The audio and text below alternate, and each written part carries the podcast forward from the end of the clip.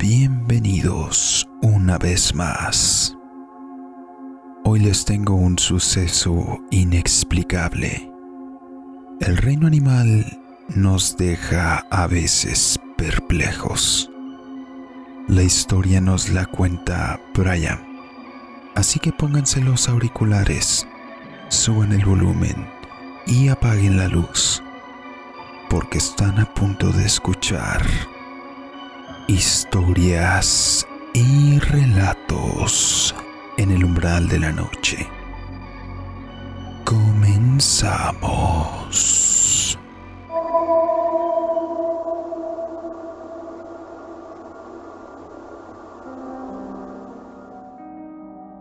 Un saludo para toda la audiencia y para ti también, Draco. Más que un suceso paranormal es un suceso del que no tenemos una explicación como tal por más que le buscamos una salida lógica, no la hemos podido encontrar. Yo trabajo en el turno nocturno y por lo menos la mitad de la semana no estoy en casa durante la noche. Sin embargo, las pocas veces que me tocaba estar ahí, llegaba a notar comportamientos algo extraños en algunas de mis mascotas. En mi familia casi todo el tiempo hemos sido pet friendly y adoptamos a varias mascotas durante el transcurso de toda mi vida. Actualmente albergamos a tres perros y un gato dentro de los espacios de la finca donde vivimos. Desde siempre mis cachorros y el gato se han llevado bien, jugueteando y conviviendo sin problemas. Una vez acostumbraban a estar el uno con el otro, era como si hubieran estado ahí siempre. Sin embargo, como mencioné, de unos meses para acá, Mientras estaba durmiendo en la casa noté que mi gato y perro actuaban de forma extrañas, pero no entre ellos. Era como si de alguna manera trataran de alertarme. Algunas veces en plena madrugada se escuchaban algunos ruidos sobre el tejado, como si alguien o algo caminara con pies pesados y errantes. No le tomaba mucha importancia que digamos por el hecho de que el tejado está bastante inclinado e inestable, por lo menos como para que una persona pudiera caminar del todo segura sobre él. Por lo que se me venía a la mente de que era algún otro gato del vecindario el que subía, ya sea para buscar convivir o molestar al gato de la casa cosa por lo que también el perro podría estar más agresivo de lo normal. Pero de una semana para acá los ruidos eran cada vez más fuertes. Los ladridos de mi perro eran igualmente más agresivos. Podía notarse su inquietud en el tono de ladrar, mientras mi gato también maullaba con desesperación como si de alguna manera aquello que caminaba por el techo se acercara más y más a nuestra casa.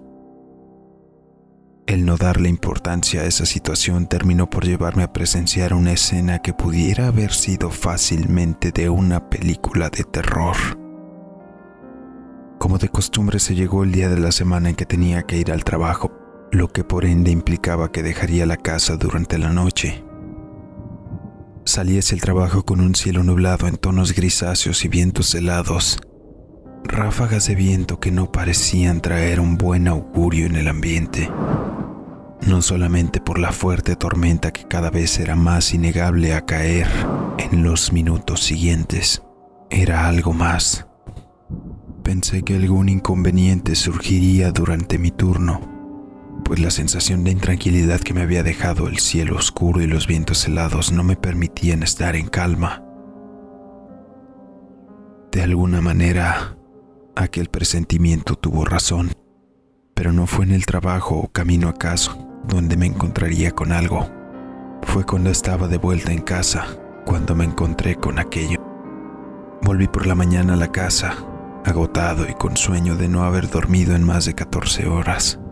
Debido a que mis hijos tenían que cumplir con sus deberes de clases virtuales, les preparé algo para su desayuno y caí a dormir tan pronto como toqué la cama. Pasó un rato que yo sentí como si hubieran sido unos pocos minutos. Tal vez fueron algunas horas, tal vez no, pero empecé a escuchar cómo mi hija preocupada llamaba al nombre de nuestro gato. Michi, Silver, Silver, ¿dónde estás?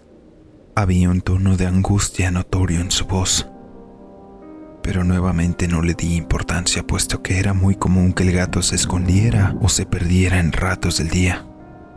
Volví a dormir hasta que fue mi hora de despertar por completo. Ya eran la una o dos de la tarde cuando me levanté, a lo que mi hija acudió directamente hacia mí para preguntarme por qué el gato no se había hecho presente durante todo el día, cosa muy extraña, pues no solía ausentarse por más de tres o cuatro horas. Le dije que no lo sabía, que seguramente estaba jugando o durmiendo en algún lado donde no lo podíamos ver. Ella seguía intranquila de alguna manera intuía que el gato no estaba bien, por lo que accedí a buscar al gato por toda la casa y así de esta manera poder tranquilizarla. Tomamos algo de comida de la que más le gustaba y empezamos a caminar a través de todos los rincones del terreno, principalmente donde solía descansar o juguetear. Aún así no lo podíamos encontrar. El tiempo pasaba y mi hija se inquietaba cada vez más. Buscamos bajo los coches, sobre los árboles y debajo del lavadero, pero no dábamos con el paradero del felino, hasta que de alguna manera divisé el pelaje característico del animal. Era su cola que estaba cercano a uno de los árboles donde solía trepar para llegar al tejado. Me pareció algo extraño que no lo estuviera moviendo o que no estuviera erguida, como cuando el gato frecuentaba esas áreas. Le dije a mi hija que parecía que ya lo había encontrado, por lo que corrió directamente hacia mí en busca de poder llegar al mismo tiempo junto al animal. No sabía que había cometido un grave error en llamarle para que viniera. Conforme me acercaba al lugar empecé a sentir intranquilidad. No podía explicarlo, pero mi corazón se aceleró y fue como si el sonido a mi alrededor se hubiera empezado a apagar poco a poco. Justo cuando estaba a uno o dos metros del gato me detuve de golpe. No podía dar crédito a la imagen que mis ojos percibían. Bajo la sombra de aquel árbol, un escalofrío me recorrió todo el cuerpo. Sentí como si estuviera paralizado. Ahí estaba, la cola inerte en el suelo.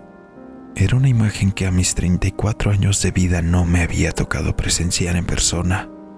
No había animal. Era solo su cola. De alguna manera parecía que se la habían arrancado de un tirón. Aún conservaba piel y pelaje que conectaban con la espalda del gato. Pero lo más extraño era que solamente estaba eso, cual si hubiera sido una ornamenta removible del felino. En ningún otro lugar de la casa por donde habíamos estado había siquiera indicios de que aquello hubiera pasado con violencia o a causa de alguno de los otros tres perros que teníamos en la casa. Por mi mente pasó que alguno de los perros grandes se había puesto agresivo y de alguna manera había atacado al gato, pero no era posible. Ninguno de los otros animales tenía rastros de sangre en su pelaje u hocico, o mucho menos manchas en algún otro lugar de la casa. Traté de evitar que mi hija viera aquella escena, pero fue demasiado tarde. Al ver lo que quedaba de su felino preferido, reaccionó tristemente, preguntándose dónde estaba el resto de él. Pensó que alguno de los perros se lo había comido, y le dije que se fuera del lugar. Mi intención era que no siguiera viendo aquello. Indagué por los alrededores del lugar donde estaba la cola desprendida en busca del resto del cuerpo pero como dije anteriormente no pude encontrarme nada más. Examiné a mis perros, pero igualmente no hubo rastros de haber tenido algo que ver, ni pelaje, sangre o restos del gato por ningún lugar. Procedí a dar sepultura a la cola del gato. Sin embargo, el desconcierto no puede dejar mi mente. Me pregunto si lo que sea que haya estado recorriendo el tejado pudiera haber tenido algo que ver con la desaparición del felino. De haber sido así, ¿qué clase de criatura podría arrancar de un solo tirón la piel, huesos y músculos de un animal? Sobre todo sin dejar ningún tipo de rastro, sangre o restos del cuerpo.